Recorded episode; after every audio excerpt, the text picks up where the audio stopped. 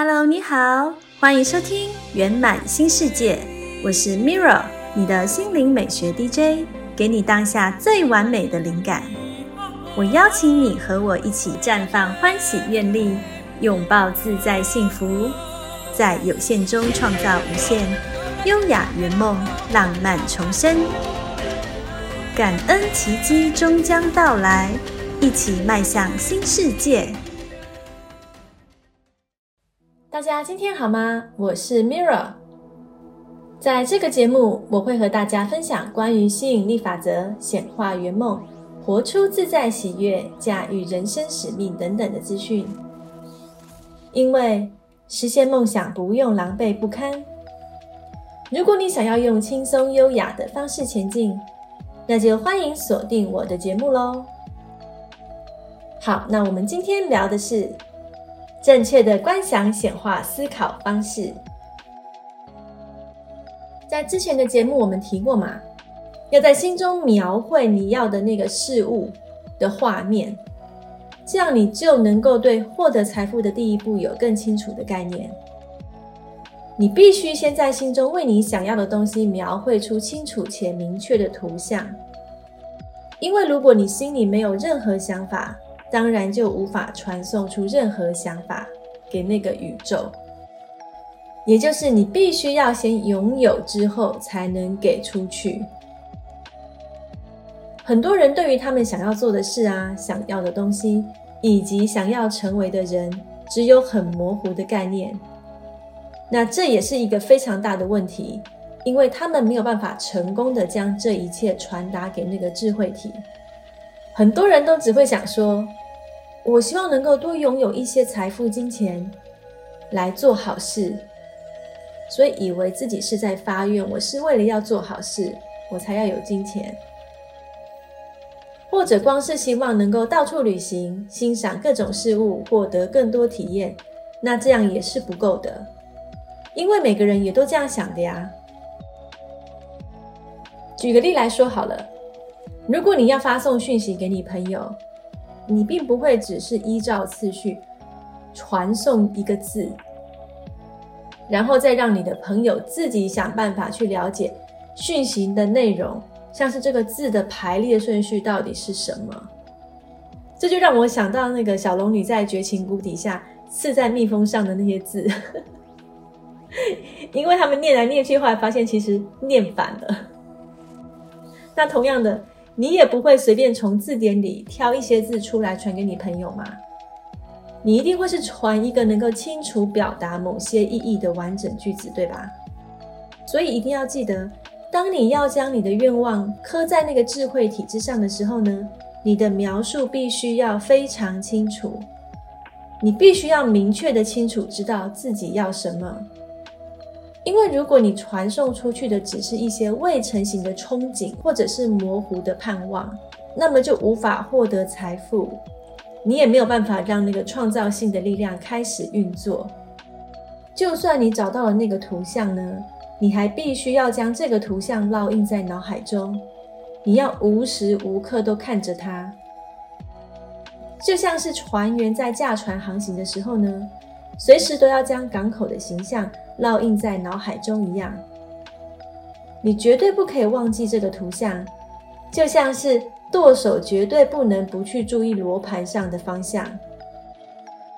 但好消息是，你并不需要特别去做集中注意力的练习，你也不需要特别安排时间做祷告或自我肯定的动作，也不需要刻意的静坐冥想，更不需要参加什么超自然的心灵课程。这些活动很有好处，可以多做。但是我的意思是说，你刻意去做这些，它是不会让你梦想成真的。做这些练习的目的呢，是要校准你的内心。所以你不是说只是参加课程，然后你自己内在没有改变，你就只是出席而已。这就像以前去大学上课啊，就只是去报道、签到，也没有在听教授说什么。所以最需要的其实就是你要了解自己要什么，而且让自己想要、渴望的那个程度要高到足以让这样的想法烙印在你的脑海中。因此啊，你可以在有空的时候呢，就尽可能多花点时间去想清楚你要的东西的图像，把它视觉化。但其实有趣的是啊，没有人会需要努力让自己去专注想要的东西，这不会是一个训练啊。因为只有你对不是真正在乎的东西，才会需要特别花费心力去集中注意力呀。也就是这个训练呢，其实并不是要你强迫去把某个图像弄上去，而是你自己去这样想，你想到了那个真正想要的东西，它就不会从你的脑海中跑掉。而那个你一直定不上去专注力的呢，那个就不是你真正心里想要的啦，只是你还没有。抓到那个图像而已，抓到了你内心深处真正渴望想要的，它是跑不开的。所以，当你真的想要致富啊，那个渴望所产生的力量就会强大到足以导正你的思想，让你的思想方向永远会与你的目的一致，就是我们说的同频，同样的频率，因为只有同频才会共振。这就像是地球的磁极啊，跟罗盘指针的影响是一样的。如果你的频率没有校准的话呢，你就算表面上去依照法则的方法去做，但是你的内心频率没有校准，是无法发挥最大的价值。所以吸引力法则所提供的各种方法呢，仅适用于对于致富具有强烈的渴望。因为这样，你才能克服内心好逸恶劳的惰性啊，你才会有那个行动力去采取行动，付诸实行。而如果你描绘的图像啊够清楚又明确，那么你越是在脑海里想象这个图像，就能更清楚的描绘出那景象的一切细节。而细节越多呢，你会越兴奋，你的渴望就会更强烈。而当渴望呢更强烈，就会更容易让你的思想专注在你想要的事物的那个视觉图像上面。但是，除了要能够在你的脑海里看清楚那个视觉图像之外呢，还需要其他条件。因为啊，如果你只能够在脑海里看清楚图像，那你只做到想象而已。那么最多呢，我只能说你是一个梦想家，根本就还没有达到任何成就的力量。在清楚这个视觉图像愿景的背后呢，还需要有将愿景实现，让那个想象成为实体的决心。而在这个决心的背后呢，需要有强大且不动摇的信心。拥有决心跟信心。你才会相信你想要的都已经属于你，相信你想要的已经在你手边了，而你只要轻松的伸手去拿就可以获得。所以你要想象你想要的一切，如同他们一直都在你身边一般，想象你一直都拥有着并且使用着那个东西。所以你想一想。当你真的获得那些东西的时候呢？你会如何使用它们？那你就在你的想象世界中实际去使用那些东西，然后继续仔细思考你的一切，直到那个图像变得清晰，越来越清晰。然后你要在内在让自己建立起一种心态，就是你会说。这图像中的一切都是属于我的。而当你在心中想象已经拥有那些东西，并且全然相信那真的是属于你的，这个过程总的来说，就是你要在心中想象已经拥有那些东西，并且全然相信那真的是属于你的，不要有任何一刻动摇了你拥有一切的这个信心。记得。就是决心跟信心，还有也不要忘了之前说过的感谢的内容，我们要懂得去感恩，因为你想想看啊，如果想象成真的时候，你会有多感恩呐？所以无时无刻呢，尽量都让自己保持着这样的感恩心情。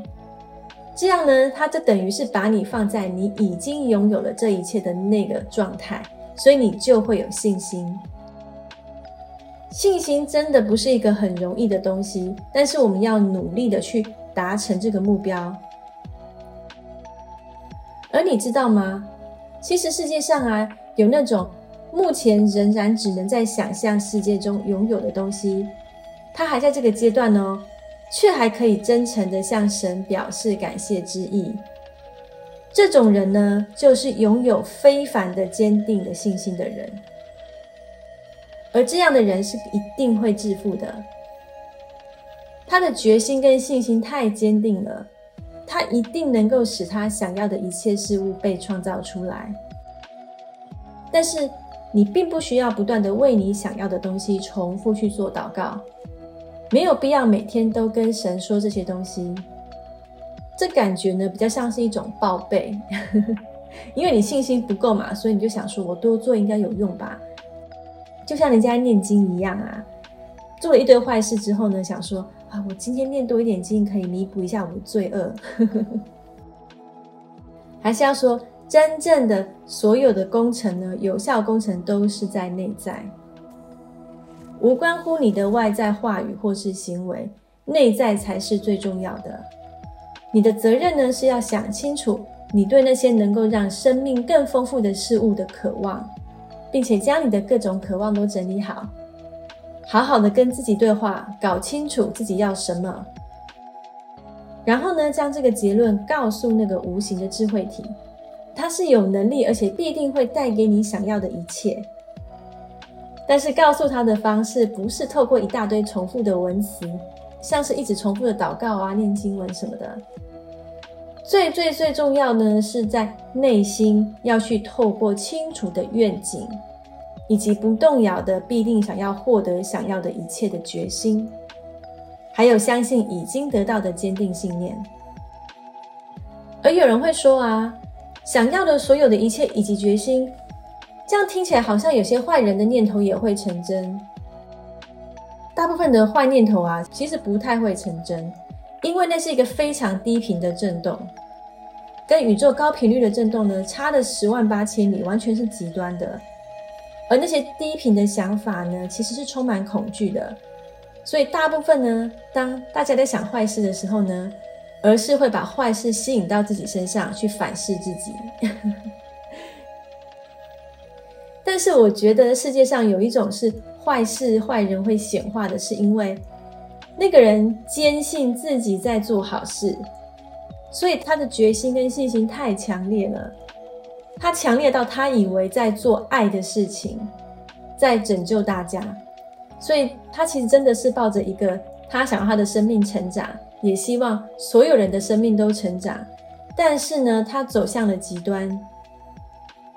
变成了坏事。这个最著名的例子应该就是希特勒，因为他其实一开始呢是说他想要创造一个新世界秩序，他其实一开始的念头是好的。但是就是有一个执念一直抓着他，最后他一定会充满了很多复杂的，像是愤怒啊、悲壮啊，然后又有不断的内疚或者嫉妒，有的没的。最后他在拯救世界的方式会变成一种毁灭，不然一般呢，他明着就是要做坏事，通常那坏事会回到他自己身上了。我还是要说哦。祷告或念经能不能得到回应呢？并不是由言语中展现了多大的信心来决定，它是由你在实践的时候展现了多大的信心和决心来决定的。举例来说啊，如果你特别安排出一天来进行宗教仪式，来告诉神你想要什么，然后这周剩下的时间呢，你完全忘了他，也完全忘了你所许的诺言以及纪律。然后你就去糜烂自己，很多人就会想说：啊，反正我哪一天要做那个事情来弥补一下，这样是没有用的，你打动不了那个智慧体跟神的，因为那个比例差太多的呀。你等于是走了一步退了六步，哎，你这样还能前进，那我都觉得不可思议。那所以同样的呀，这样其实就代表你的振动频率啊跟能量是不稳定的，它就只有在那一天高起来，然后接下来就其他时间就掉下去。但是当我们跟宇宙和谐共振的时候呢，是没有不稳定的，它会呈现一个很平静平稳的水平线。所以说啊，不管你要做宗教的任何仪式，你要做祷告，要做念经，要做各种事情都好。你必定要抱着能够让愿景成真的决心，这跟口头无关，也无关你的身体做了什么姿势啊，或者是磕头啊。他要看的是你要相信你正在让愿景成真的信心，你不动摇的怀抱着你的愿景，那个你理想中的那个视觉图像。然后你要记得，只要你坚定的相信呢，你就一定获得。因为坚定的相信呢，是让你的这个图像发散到宇宙去刻在那个智慧体上的最棒的方法，最有效的。而一旦你能在心中清楚描绘出那个愿景，就要开始准备喽，准备你将得到你所描绘的一切。在你描绘出那个愿景之后呢，请开始用口头陈述的方式向。造物主表达感谢，然后你也必须从此刻开始，在心中接受你所要求的东西。如果你是在描绘一个家园，举例来说，你就在你的心中开始住在你的新家里面，穿新的衣服，开你想要的车，去想去的地方旅行，并且安心的计划更伟大的旅程。而在你想到或谈到所有你已经要求的事物的时候呢，你都要如同你已经拥有了那个当下的那个方式和思考来说话，并且想象你已经生活在那样子的环境以及财务状况之下，就一直去想，直到一切成为实体。这种想象呢，其实不会有耗损，也不会难受啊。因为你在想象最美好的事情嘛，其实就是一种做白日梦的意思啦。只是白日梦呢，被人家赋予一种负面的定义，感觉是天马行空、不切实际。但其实呢，真的会做白日梦的人是一种能力，耶，它是真的可以显化的。只是因为大家在描述那种白日梦啊，是偏向于好吃懒做的那种。那那种绝对不会成，因为他们绝对不会去采取实际的行动，他们也没有想要让生命成长的意思。所以，我们不要被旧有的那个思维给限制。如果你想要让你的生命成长、心灵进步，请欢迎你尽量做白日梦。所以在这么做的时候呢，你要小心，不要只是变成一个空想或梦想家。你要保持着想象必会成真的信心，以及一定要让想象成真的决心。这其实就是科学家跟梦想家的差别，就在于除了想象力之外，是否还具有信念以及决心。而科学家呢，通常都是能够土法炼钢把这些东西给弄出来的，但他也不是凭空捏出来的。他所有的材料资源啊，都是从这个世界上获取的，而是因为他们透过想象又相信宇宙呢，就把他所需要的这些物质资源送到他面前，并且给予他灵感，然后他就徒手创造出来了。这很有趣，因为很多人都会觉得梦想家比较偏于有创作力，所以他们才是创造者。才是善用吸引力法则的人，但其实科学家，我觉得他们更像是创造者，因为他们的一部分是包含那个梦想家，所以才会得到那些灵感啊。可是他们又有超强的执行力，才能让这个东西真正的显化在物质世界里。所以科学家是很会善用吸引力法则以及宇宙能量的人们。而我们所有人呢，包含你，我们都是可以成为梦想家以及科学家的，只要你选择做一个创造者，然后带着你的信心以及决心，一切都有可能。只要你坚定的相信。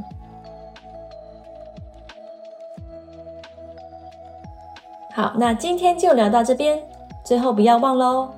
感恩是最强大的显化力量之一，让你轻松驾驭吸引力法则。我摘录了《朗达·拜恩》这本畅销魔法书的精华，汇整成一本二十八天感恩奇迹魔法练习手册，方便大家练习。欢迎在下方链接免费下载哦。那感恩你收听圆满新世界。我祝福你心想事成，自在欢喜，轻松致富，拥有好运不断的人生。那我们下次见喽！